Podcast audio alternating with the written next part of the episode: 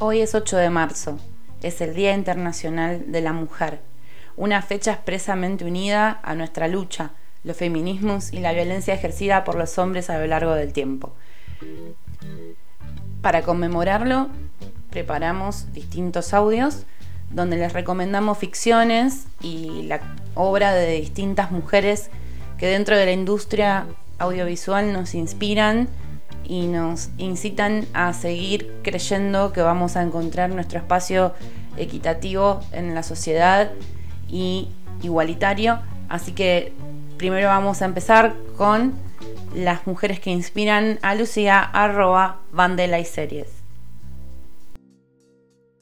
Hola amigues sin plataniformers, acá Lucía de Bandera y Series y este es mi aporte para el día que conmemoramos hoy, que es el Día de la Mujer. Por suerte ya están entendiendo que no es un día para decir felicidades ni regalarnos rosas y chocolates, aunque bueno, yo nunca le voy a decir que no chocolate. Pero bueno, por favor ya está con los mensajes de eh, para la mujer fuerte, mi mamá, mi esposa, mi maestra, la mujer luchona, que nos tenemos que bancar todo, incluso cuando sangramos todos los meses por 40 años, no tenemos que bancarnos todo, no tenemos que ser unas luchadoras de por vida, podemos estar tiradas un rato y, ver la tele. Eh, y hablando de ver la tele y de la menstruación, se me ocurrió como para este día pensar un poco en las series que empezaron a mostrar el tema de la menstruación. Em, quizás ni siquiera una toallita, porque yo la verdad que pocas son las series, las ficciones donde te acordás de haber visto una mujer que se pone una toallita. Eh, ni hablar de cuando te muestran sangre o poco más hay de las que hablan de los dolores menstruales o de eh, la endometriosis, las visitas al ginecólogo se están viendo un poco más, o ginecóloga. Pero bueno, todavía está complicado el tema, ¿no? Hubo muchos avances y muchos traspiés. Eh, la, mujer en la pantalla, como que para mí empieza con Lucille Ball en I Love Lucy. Eh, una ama de casa que quería algo más de su vida en los años 50, quería ser actriz, quería tener como un poco más de control de su vida, no ser solo una ama de casa, tampoco está mal. Em, pero bueno, para que. Pero bueno, para que Phoebe Waller Bridge abra su serie masturbándose con un video de Obama en el 2016, tuvieron que pasar muchas cosas en el medio. Eh, por ejemplo, después de Lucy vino Mary Tyler Moore, del, show de Mary Tyler Moore, con su personaje Mary Richards, que era una mujer que se mudó de, un, de su pueblo natal a una gran ciudad para seguir su carrera profesional eh, y dejó a su eh, así, comprometido, ¿no? con la persona, al hombre con el que se iba a casar. Em, que esto en un principio en realidad ella se divorciaba y se iba, pero a la CBS, que era la cadena que tenía esta serie, le pareció un horror cómo iba a ser una mujer divorciada, entonces no se habían llegado a casar, sino que em, se separaron antes del casamiento, entonces no estaba tan mal.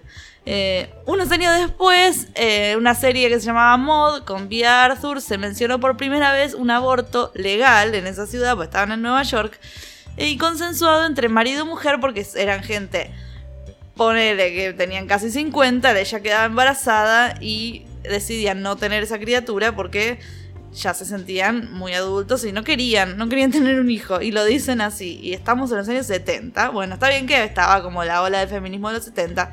Entonces se hablaban un poco más de estas cosas.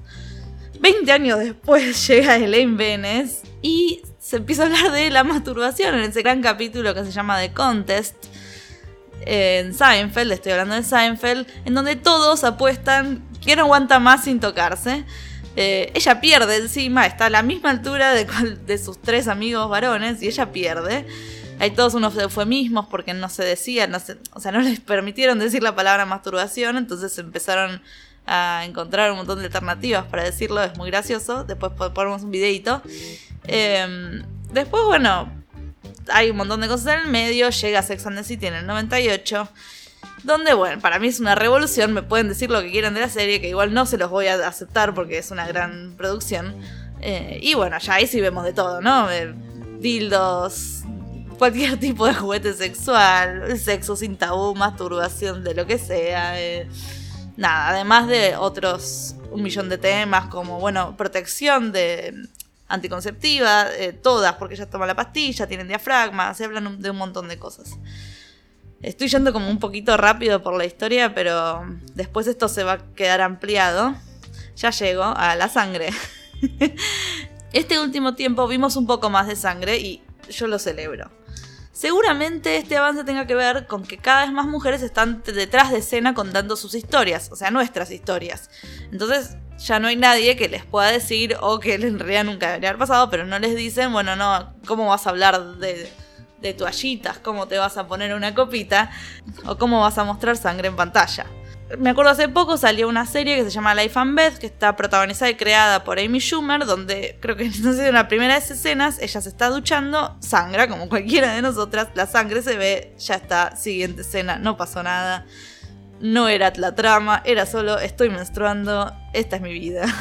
Seguramente también Cata de Series en este mismo pod esté hablando, todavía no lo sé, pero está hablando de I May Destroy You. Y hemos visto un tampón con sangre en esa serie y hemos visto a Michaela Cohen cambiarse una toallita sin ningún aporte a la trama, solo ella está en el baño hablando con su amiga cambiándose una toallita como podemos hacer todas.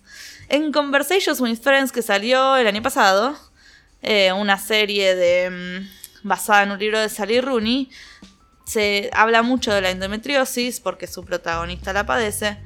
Eh, lo mismo pasa en Tuca Berti, no me acuerdo si era eh, endometriosis, pero Tuca tenía algún mambo ahí en el útero. Y eso además se ve a lo largo de varios capítulos y de varias temporadas. Por suerte cancelaron Tuca Berti, ¿no? Qué bueno, porque no son temas que está bueno ver, la verdad que para nada. Estoy siendo irónica por si no se dieron cuenta. Otro de los episodios que podemos nombrar es uno de los de la serie del año 2023, que es The Last of Us, y el maldito episodio donde aparece una copita y todos los boludos salieron a decir qué carajo, por qué poner la copita, qué corrección política, que, que no sé para qué. Y la verdad que bueno, está re bueno. En el apocalipsis en el apocalipsis también se menstrua. No dejamos de sangrar porque hay zombies u hongos o lo que sea.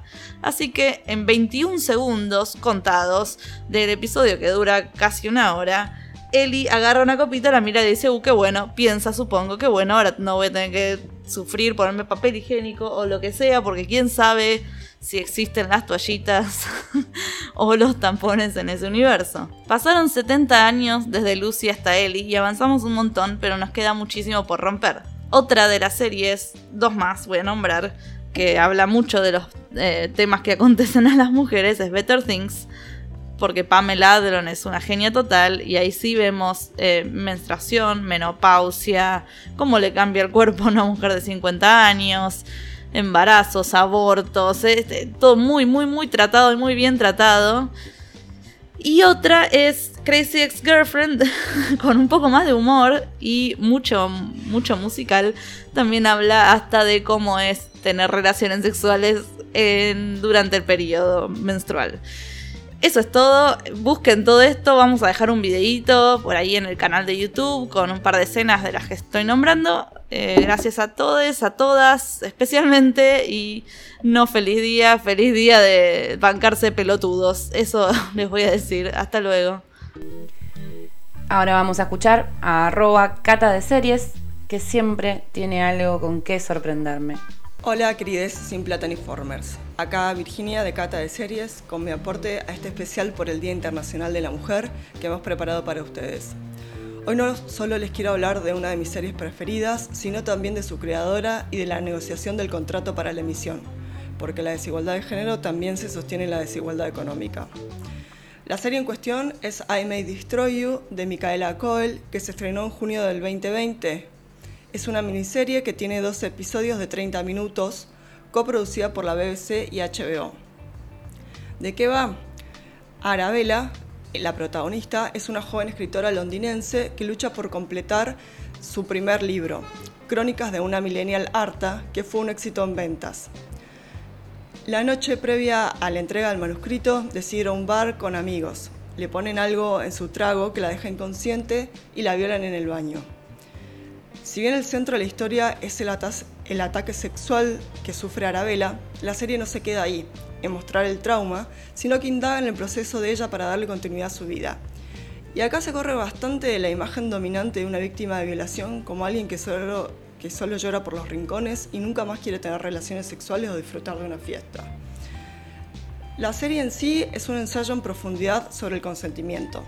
A través de Arabella y sus dos amigos, Terry y Kwame, Micaela Coel nos confronta con la idea de que en distintos momentos todos podemos ser abusados y abusadores. Como cuando generamos situaciones que no necesariamente son un delito, pero que nos dejan un sabor amargo a nosotros y al otro. Como por ejemplo el no compartir determinada información, en otras palabras, nos lleva a explorar el tema del consentimiento en su amplia gama de grises, donde decidir si queremos tener o no un vínculo sexual es el primer paso, pero no, necesariamente el último.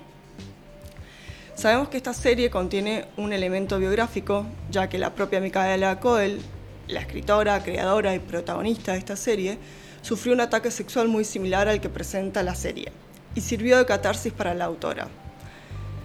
Este no es el único rasgo biográfico que contiene la serie y, lo, y van a ir apareciendo a lo largo de ella. Por eso les quiero contar sobre su biografía. Ella es hija de migrantes ganeses y nació en un complejo de viviendas sociales creado en 1977.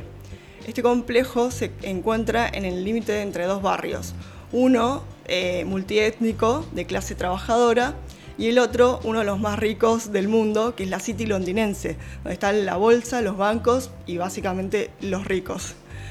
Sus padres eran inmigrantes, se separaron antes de que ella naciera, por lo que vivió ahí con su madre y su hermana mayor, Jasmine. Eran solo una de las cuatro familias negras del complejo. No sería la última vez que Micaela experimentaría ser la única negra del pueblo, como definió su paso por la prestigiosa Academia de Drama y Música Guildhall, donde en 2009 fue la primera mujer negra que aceptaban en los últimos cinco años. Mientras cursaba sus estudios, escribía un blog en el que contaba varias anécdotas. Entre ellas, una que dice que durante un ejercicio uno de los profesores le pidió a los estudiantes que se separen en dos grupos, según si su familia era propietaria de la casa en la que vivían. Y Cole fue la única del grupo que quedó eh, sola entre los que alquilaban la vivienda. Entonces, raza y clase van a ser las identidades que articula también su personaje, Arabella, hasta que fue agredida sexualmente tal como presenta en esta escena de I May Destroy You, en la que ella lee frente a sus editores. Perdón, yo sé que sería mucho más linda escuchar a la gran Micaela Coel recitarlo, pero bueno, eh, yo lo hago en castellano. Antes de ser violada, nunca le presté mucha atención a ser mujer. Estaba muy ocupada con ser negra y pobre. Osar observar el riesgo que mi sexo puede imponer a mi libertad y supervivencia parece una traición al proyecto habitacional donde nací y me crié, donde las dificultades no respetaban los genitales y a un hermanito le faltaban el alimento y el amor en igual medida que a su hermana. Cuando pienso en la policía de esta ciudad, en el racismo crónico que la asola, que yo haya hablado para decirles que alguien cometió una pequeña violación parece un delito en sí mismo. La Biblia dice que no podemos servir a dos amos. ¿Es demasiado tarde para servir a esta tribu llamada mujer? ¿Entiendo realmente lo que es ser una mujer luchadora? Una pequeña violación en la boca es poca cosa cuando otras chicas mueren lapidadas por tener un celular o mueren desangradas tras habérseles mutilado los genitales o se miran un vientre totalmente destruido por milicianos que las violan sistemáticamente en guerras y conflictos civiles. ¿Son esos hechos un sutil recordatorio de no hacer tanto ruido acerca de mis experiencias? ¿O son un recordatorio para que grite? ¿Mi grito apoyará los silenciosos gritos de ellas? ¿Llegó el momento de servir a otra tribu? Espero saberlo algún día.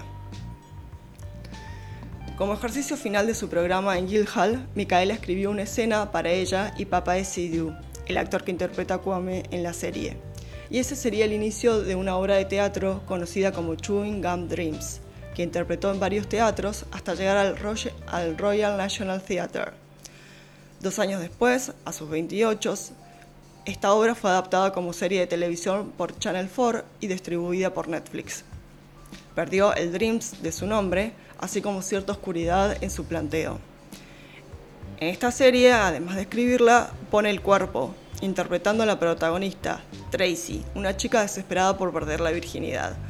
Su talento fue reconocido con dos BAFTA, que son como los semis británicos, uno como mejor actuación femenina en comedia y el otro como nuevo talento.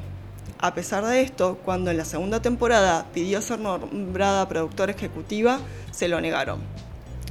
Justamente se rodaba la segunda temporada de Chewing Gum cuando fue atacada sexualmente en un bar.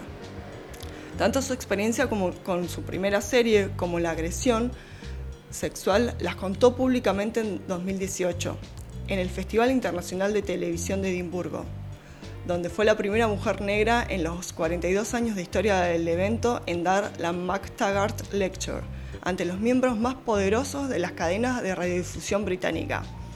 Está en YouTube por si les interesa, se los súper recomiendo porque vale mucho la pena tomarse el tiempo para escucharla. Para ese entonces ya había terminado de escribir I May Destroy You, que le llevó 191 borradores. En el proceso desactivó sus cuentas en las redes sociales, se retiró a un lago en Italia y se puso a trabajar. Dice que alejarse de un espacio en el que estás mirando y observando lo que ocurre fuera todo el tiempo es algo que te roba introspección y en ese momento necesitaba la introspección más que nunca. Cuenta que cuando escribís tenés la sensación de no ser del todo consciente del significado de lo que estás haciendo. Es como si algo más estuviera buscando dedos, manos y un cerebro para poder sacar algo. Está buscando un cuerpo que le dé vida. Algo parecido a la maternidad y la paternidad. I May Destroy You es la culminación de su intento de dar sentido a lo insensato, un viaje épico de autoficción que de algún modo consigue ser del momento y estar más allá de él. I May Destroy You es la prueba de que cuanto más específica es una historia, más universal es su alcance. I May Destroy You es visceral y atrevida, te rompe la cabeza y lo mejor es verla con alguien para poder conversarla, para poder procesarla. Porque es una serie que te pone constantemente en un lugar incómodo, porque te hace ver que juzgas a los personajes con base a lo que vos harías. Además, todos los personajes son complejos y se les permite tener contradicciones, aspectos que amás y otros que te parecen rechoto.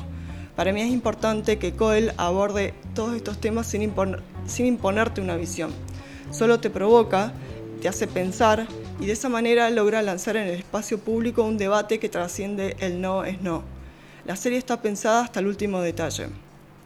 El final de la serie fue una de las cosas que más, que más le costó a Micaela, porque trató de evitar caer en la venganza, el escrache o el derramamiento de sangre como formas de justicia. Además, I May Destroy You tiene cosas geniales como la música o escenas como su pareja observando un coágulo de menstruación, algo que no es muy habitual de ver en las series. Es innegable la calidad del producto. El sello HBO se nota a la legua, pero HBO no fue la primera opción. De hecho, lo más lógico era que se estrenara en Netflix como Chewing Gum o la serie Black Earth Racing de Hugo Blick que protagoniza en El Gigante de la N. También salen dos episodios de Black Mirror y además protagoniza una película, Vince Long, que también está ahí en la plataforma. Entonces era lo lógico que terminara en, esta, en este streaming. De hecho, Netflix le ofreció un millón de dólares por I May Destroy You que ella rechazó sonaba muy tentador, pero cuando Coel se enteró de que no le permitirían conservar ningún porcentaje de los derechos de autor, dijo que no. Ninguna cantidad valía eso. También despidió a la CAA, su agencia en Estados Unidos, cuando trató de presionarla para que aceptara el acuerdo, después de enterarse que la reconocidísima agencia ganaría una cantidad no revelada. Micaela recuerda el momento clarificador cuando habló con una alta ejecutiva de desarrollo de Netflix y le preguntó si podía conservar al menos el 5% de sus derechos. Se hizo el silencio en el teléfono, cuenta. Y la mujer me dijo, aquí no hacemos las cosas así, nadie lo hace, no es para tanto. Le dije, bueno, si no es para tanto, entonces me gustaría tener el 5% de mis derechos. Silencio. Coel regateó hasta el 2%, el 1% y finalmente el 0,5%. La ejecutiva dijo que tendría que subirlo a la cadena. Luego se hizo una pausa y dijo, Micaela, quiero que sepas que estoy muy orgullosa de vos, estás haciendo lo correcto. Y colgó.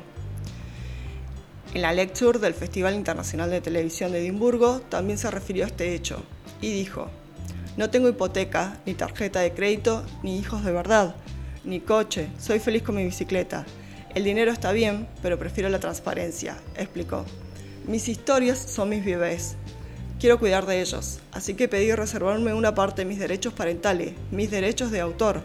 Usé el único poder que tenía y lo rechacé. I May Destroy You obtuvo 54 nominaciones a premios, de los cuales 34 consiguió, entre ellos el Emmy a Mejor Guión de Miniserie. También estuvo nominada a Mejor Miniserie. Ese año yo recuerdo que lo ganó eh, Mario of Easttown, porque, es mi opinión, eh, la academia es muy conservadora y no estaba dispuesta eh, a reconocer esta obra disruptiva. Y no crean que no me encantó Mario of Easttown, que me, me, fascinan los policiales y que este lo protagoniza la diosa del Olimpo, Kate Winslet. Pero lamentablemente, como pasa muy seguido, la víctima es una mujer joven. Cierro con estas palabras pronunciadas por la propia Micaela Coel al recibir el premio en, un deslumbrante vestido amarillo. Acabo de improvisar esto para los escritores. Escribe el cuento que te asuste, que te haga sentir inseguro, que no te resulte cómodo. Atrévete. En un mundo que nos incita a curiosear en la vida de los demás, para ayudarnos a determinar mejor cómo nos sentimos con nosotros mismos y a sentir, a su vez, la necesidad de ser visibles constantemente. Porque la visibilidad hoy en día parece equivaler de algún modo al éxito. No tengas miedo a desaparecer de esto, de nosotros, durante un tiempo y ver lo que te llega en el silencio. Dedico este premio a todas y cada una de las supervivientes de agresiones sexuales. Gracias. Y bueno, eso es todo por mi parte. Hasta la próxima, queridos Sin Plata ni Formers. Para cerrar, vienen la selección de arroba monita con navaja y la mía, que va a tener ahí el saludo. Y disculpen si estos pequeños separadores entre audio y audio suenan a Luisa Delfino. Perdón, Centennials. Hola, ¿qué tal sin plata? Soy Juli, o Monita con Navaja, como me conocen por estos lares, y están escuchando nuestro especial para este 8M.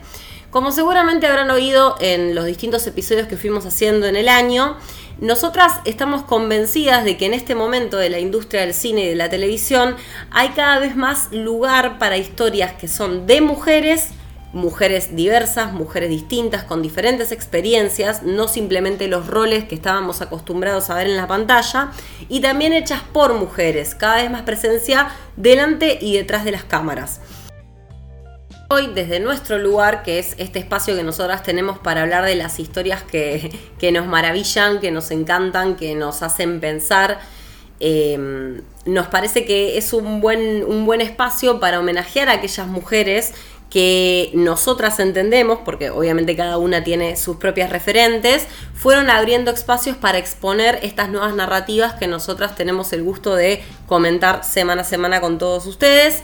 Así que bueno, me costó mucho elegir una mujer sobre la cual hablar, pero me quedo por una serie de motivos que ya les voy a contar con mi queridísima Rachel Bloom, que es la co-creadora y la protagonista de Crazy Ex Girlfriend, que es la serie que voy a usar como excusa para contarles un poquitito más de ella. 2020, año tranquilito, no sé si recuerdan, Rachel saca un libro que se llama I Want to Be Where the Normal People Are, quiero estar donde está la gente normal, que es una referencia a una frase parecida que es eh, I Want to Be Where the People Are de la canción Part of Your World o Parte de tu Mundo de La Sirenita. Con esta pequeña muestra ya se dan cuenta de quién es Rachel. Básicamente lo que cuenta en el libro es su historia de vida no tanto desde la autobiografía pura y dura, no se detiene tanto en eso, sino también en marcar distintos momentos de su vida que le hicieron formar su personalidad con los consecuentes trastornos y traumas que eso conlleva.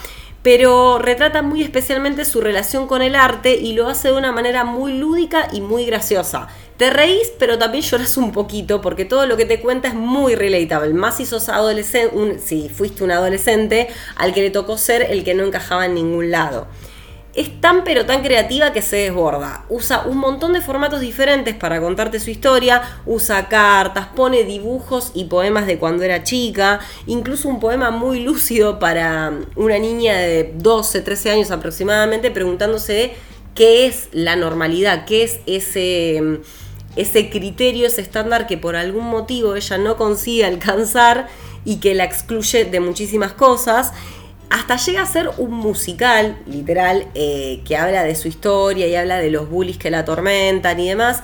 Pero el musical también lo podés escuchar, o sea, eh, hay un link, hay un acceso para que vos puedas escuchar el musical, además de leerlo en el libro. Y todos estos recursos los mezcla para hablar de un montón de temas desde una perspectiva muy de mujer millennial, me atrevería a decir. Yo sé que quizás no está bueno todo etiquetarlo desde una cuestión generacional, pero estoy como muy segura de que cualquier mujer que esté cercana a los 30 se va mm, para arriba o para abajo, se puede identificar con la manera que ella tiene de relatar las cosas. Habla sobre el deseo en sentido amplio, pero también específicamente sexual, incluso en la infancia. De hecho, hay poemas muy graciosos o escritos muy graciosos de ella que son como re lujuriosos y tiene unos 8 o 9 años y las inseguridades que le generó toda su experiencia en el colegio, habla también de la relación con sus padres, habla de los pensamientos, de ciertos pensamientos insidiosos que tenía de chica, que un poco la llevaron a tener un, cierto trastorno. Eh, no, no me gusta la palabra trastorno porque no sé si la estoy usando apropiadamente, pero sería como un desorden obsesivo compulsivo lo que tiene, las primeras frustraciones, las relaciones con, con distintas personas a lo largo de su vida. Y es un libro que la verdad está hecho para que no te sientas tan perdido porque te das cuenta que en realidad todos nos sentimos por momentos fuera de lugar, asustados, sin podernos reconocer. Em, lo terminás de leer y entendés que al final en algún punto, quien más, quien menos, estamos luchando por el equilibrio en nuestra salud mental y eso no está mal, es algo que nos hace humanos y punto. Em, pero bueno, dentro de todo este recorrido, el momento clave de la carrera de Rachel llega cuando logra llevar a la tele su proyecto Crazy Ex Girlfriend, que imagínense lo difícil que es vender una serie con números musicales que encima son recontra irreverentes.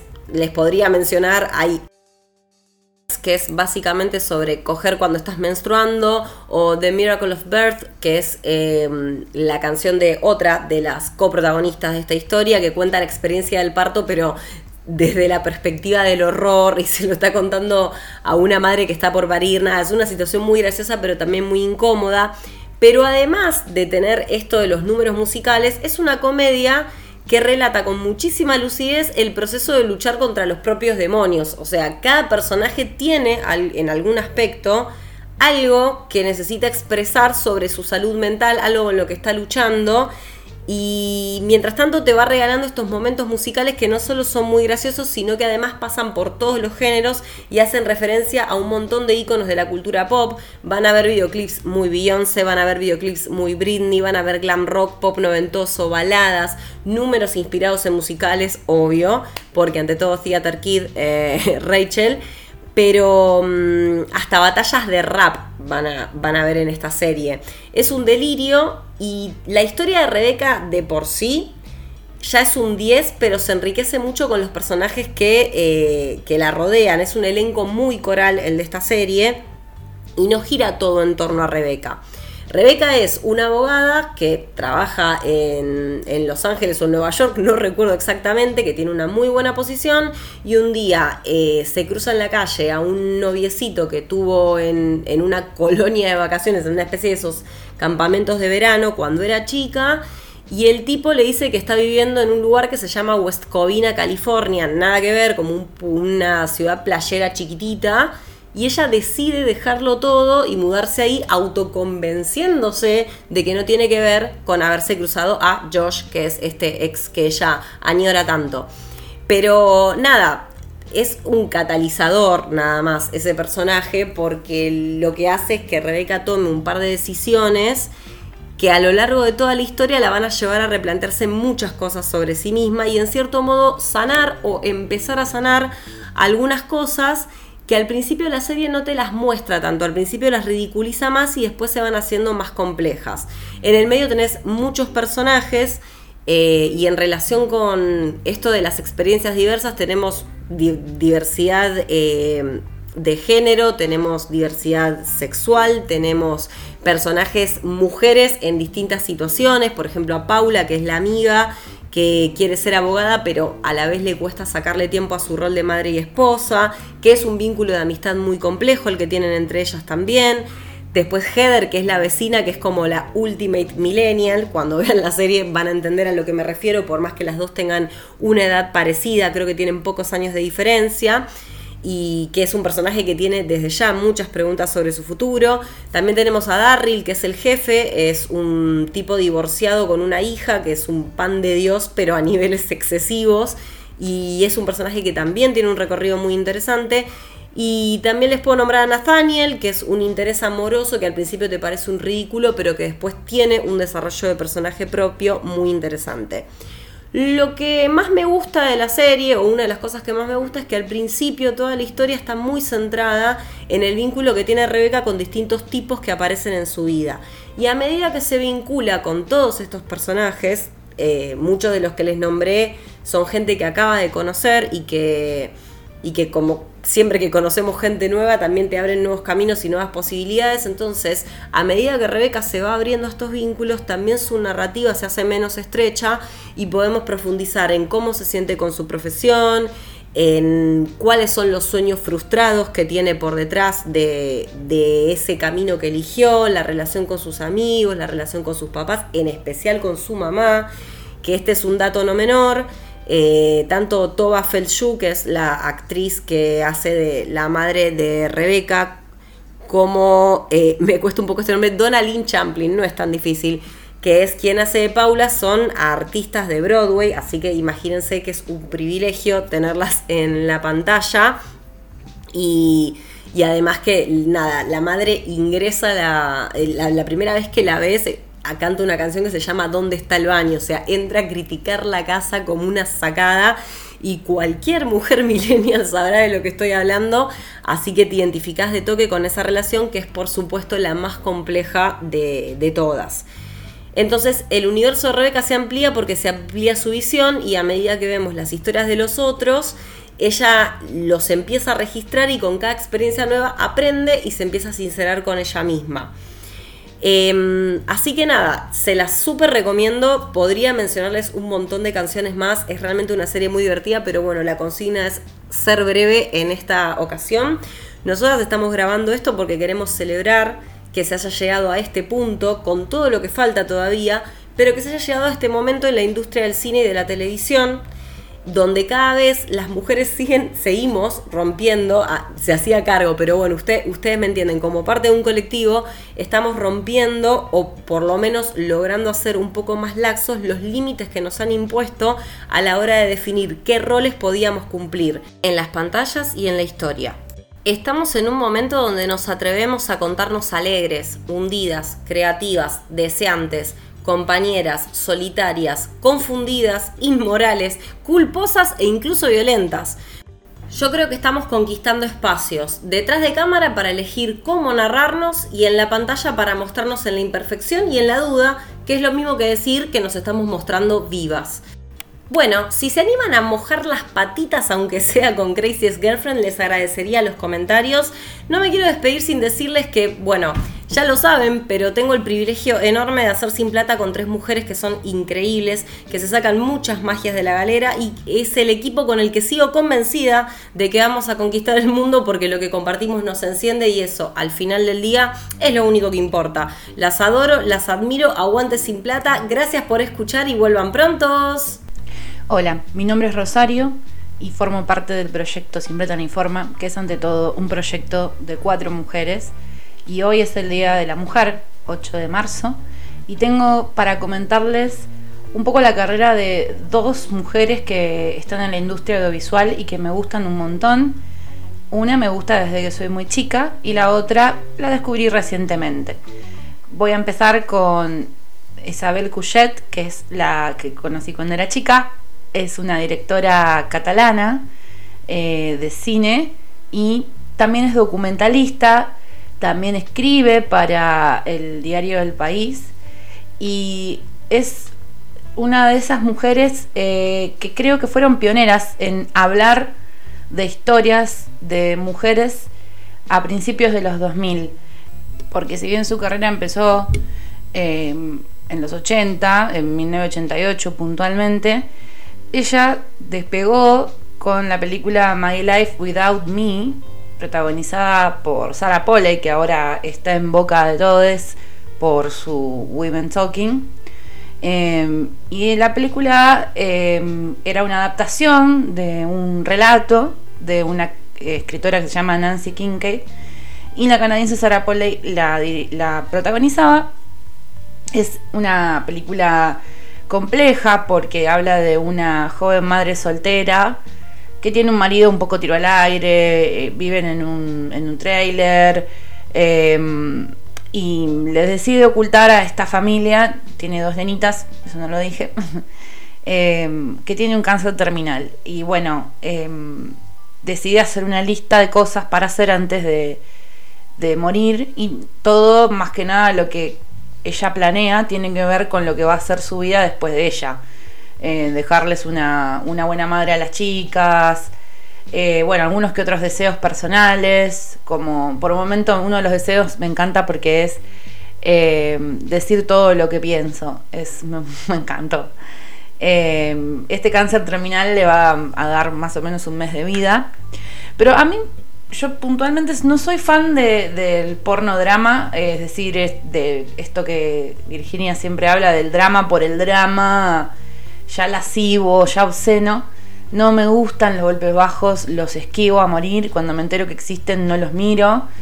Si miro uno es porque caí por error. Entonces, esta película sí te va a poner triste, pero está contado desde una manera muy original todo. O sea, eh, hay como cierto ensueño, hay mucha belleza visual, la música es divina, es triste pero no es depresivo es triste pero no se mofa en su tristeza. Eso es lo que me gustó de mi vida sin mí y lo que me hizo prestar la atención a la óptica de esta directora, que también tiene otras producciones mm, conocidas. A mí particularmente me gusta mucho eh, la película que es anterior a Mi vida sin mí, pero que bueno, no la vio casi nadie, que es una película de 1996 que se llama Cosas que nunca te dije, que está Lily Taylor, otra actriz que me gusta mucho. Y em, esto también es un punto para comentar sobre Isabel Couchet. Ella filmó siempre con em, actores de lengua inglesa. No tiene tantas producciones con eh, actores y actrices no siempre españoles o em, generalmente europeos, pero bueno, norteamericanos, canadienses, eh, australianos, etcétera. Es una de esas mujeres con muchas coproducciones. Si uno busca, tiene hasta coproducciones con Tokio, cuando hizo Mapa de Sonido de Tokio. Eh, ahora les repaso un poco las pelis. Generalmente las producciones que ella hizo que hicieron más ruido son las que tienen actores y actrices conocidos, como es el caso de La vida secreta de las palabras en el 2005, después del mm, el éxito de Mi vida sin mí eh, después tenemos una, participación que hizo en Paris Jetem, que es una peli que fue como un proyecto colectivo con un montón de directores que en el 2006 la rompió. Después salieron más, creo que está London Jetem, ble ble, pero no eran tan buenas como esta primera. Después sacó Elegida, LG, eh, con Ben Kingsley y Penélope Cruz, y creo que está Patricia Clarkson, sí, también, y bueno, le fue bastante bien. Yo estoy salteando algunas pelis que la verdad es que no sé bien si, o porque no las vi, o porque no se habló mucho, pero está, tienen más pelis. Em, pienso en eh, La Librería, que es una película ya más cercana de 2017, con Emily Mortimer, que es muy buena, también es una adaptación. A mí me parece que la Isabel Couchet de las adaptaciones es más dinámica generalmente. Y después tenemos una serie que hizo para HBO que se llama Foodie Love, que tengo muchas ganas de verla. Me copa el, tema de, lo gastronómico en una historia de amor. Está Laia Costa y Guillermo Fenning, que es argentino. Así que bueno, me, gustaría verla, todavía no la vi, sinceramente. Yo sé que eh, Isabel Couchet tiene eh, una gran predilección por la comida de autor, eh, la sigo en redes y siempre está subiendo fotos de sus platos, sabe un montón de comida, suele escribir también sobre comida, bueno, hace de todo Isabel. Me gusta mucho, la súper recomiendo. Lamentablemente sus películas hay que descargarlas, muy pocas vamos a encontrarlas en plataforma, yo no vi ninguna en plataforma. Si vi alguna eh, de todas estas en su momento fueron en cine y hoy por hoy, eh, bueno, pueden acceder a Elisa y Marcela, que es una peli que sacó hace un par de años, que está en Netflix. Y después mucho más no van a encontrar. Otra de las más nuevas, que es Nieva en Benidorm, esa no la recomiendo, porque puede pasar que a veces nos gusta un director o una directora y saca una película y de pronto eh, no nos gustó. Este es el caso de Nieve en Benidorm, pero tampoco está para ver en ningún lado. Lo que pasa es que, bueno, acá no tenemos Filmin, que es una plataforma que tiene un montón de... Eh, creadores y creadoras de contenido europeo. Y bueno, no alcanza con Movie, ¿qué va a ser? Bueno, pasamos la página a la que voy a recomendar, eh, la mujer que voy a recomendar en el mundo de las series. Yo la verdad es que no soy una persona eh, muy seriéfila. Me dejo llevar por el grupo, me dejo llevar por Lucía, que siento que es como la cabecera de, la locura de mirar muchas series. Sigue Cata de series que están ahí. Eh, medio peleando el primer puesto. Y ellas dos es como que siento que miran un montón y, además muchos géneros, muchos tipos de, producciones, de plataformas. Eh, entonces es como que hago una curaduría en función de lo que a mí me interesa, de lo que ellas miran. Y bueno, algunas cosas que ellas miran que las miro mucho más tarde porque bueno, ¿qué va a ser? Miro películas, lo mío son las películas. Entonces, eh, llegué a Isa Rae, que es la mujer de la cual le voy a hablar, eh, por Lucía, por Bandela y Series. La verdad es que me llamó mucho la atención, el, por empezar, el tema del arte, el uso del color de una manera llamativa, explosiva, me gustó un montón y bueno, captó mi atención automáticamente. Después noté que tiene que ver con la propuesta artística de Isa, que va por el lado de resaltar la cultura en Inglewood, que es una zona en Los Ángeles, un barrio negro, donde hay una cultura emergente súper interesante y ella em, es como pareciera una de las voces más importantes o una vocera importante de esta cultura, que no solamente es la música, sino también el, arte callejero, el graffiti, eh, la manera de vestirse, los diseñadores, el diseño gráfico, o sea, es de verdad una explosión eh, visual esta serie. No se queda en la historia de dos amigas, como van a encontrar en la, en, la, en la sinopsis. o sea, la historia de Isa y Molly está buena, porque es como son los ejes de la, de la serie. Hay dos amigas más, son divertidas, van teniendo distintas problemáticas que tienen que ver con estar a mediados de los 20, un poquito más, y bueno, que no te vaya siempre bien en tus relaciones, que tengas idas y vueltas, que te cueste conseguir, conseguir conocer a alguien. Eh, me sale la, la, tía ahí. Eh, qué es lo que le pasa a Molly, o sea, Molly está como constantemente enfocada en encontrar una persona y bueno, a veces le va mal o, o tiene prejuicios y cosas que vienen de la cultura negra que mm, están interesantes, muchas veces son bastante machistas y ellas están como intentando superar esas cosas, eh, superar esas trabas culturales. Pero a mí lo que más me gusta es que Isa, que tiene un empleo en una ONG, donde parece que se siente como medio aburrida o incómoda, incluso hay un montón de momentos donde estás siendo segregada o siendo discriminada y te los muestran en clave cómica, pero te los muestran. Em, como estas micro, micro discriminaciones violentas. Em, un ejemplo, la mayoría son blancos en un empleo donde la ONG apunta a ayudar a, como dar horas extras de apoyo escolar a, chicos eh, negros en las escuelas públicas. Y es como, bueno, la mayoría de los que están trabajando con ellas son blancos. Y es como que los enfoques que le dan a las actividades generalmente son como poco realistas. Eh, Entonces, bueno, ella se siente como un poco como un pez fuera del, agua y, se lo hace saber a su jefa eventualmente, se manda algunas macanas, pero mm, así, desobediencias, digamos. Pero bueno, finalmente va a encontrar su lugar en el mundo en esta serie que tiene cinco temporadas, que empezó en 2016, que está en HBO al día de hoy, HBO Max. Em, porque se va a dar cuenta que le gusta producir, que le gusta eh, ser como manager, que le gusta armar en lo que es como la gestión cultural de, festivales ahí en Inglewood y, promover la cultura que ella mamó, que ella bebió toda la vida. Entonces se engancha por ese lado y se, se arriesga, deja su trabajo pago y bueno, con, todo lo que conlleva, ¿no? Conseguir un alquiler más barato, reducir costos, irse a vivir con gente. Bueno, etcétera, etcétera, etcétera. Me parece como que tiene eh, un, estrés que, se acerca al estrés de, cualquier mujer millennial, a pesar de que esté atravesado por eh, las circunstancias que, vive una persona negra en Estados Unidos, pero y mujer, ¿no? Pero fuera de eso es, fácil conectar con Isa es fácil eh, también conectar con Molly y el resto de, sus amigas. También sus padres tienen una historia, está divertida, está linda, está creíble. Y, bueno, nos, da un montón la serie. Yo empecé a escuchar un montón de, rap y diferentes estilos de rap gracias al, soundtrack de la serie.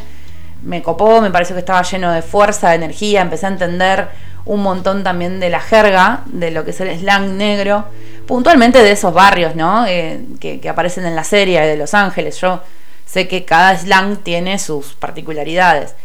Eh, bueno, la verdad es que no sé mucho más que decirles sobre Isa. Ella está eh, teniendo una carrera incipiente. La suelen comparar con Phoebe Waller-Bridge, que es la creadora de Fleabag, por el, tono de autor, personal, al ser ella guionista, directora y protagonista de su ficción, eh, se le puede encontrar puntos en común en la sinceridad, en mirarse el reflejo. Los recursos de la cuarta pared son diferentes que usa Phoebe, pero bueno, ahí está el tema del humor ácido, em, bueno, similitudes en que las pueden encontrar también porque bueno, son mujeres en la misma edad con problemáticas por momentos parecidas. Pero bueno, son sociedades distintas, la inglesa a la norteamericana. Y acá me parece que, se, acomoda más a, lo norteamericano en sí. Así que bueno, mucho más para decir de, Isa Rade.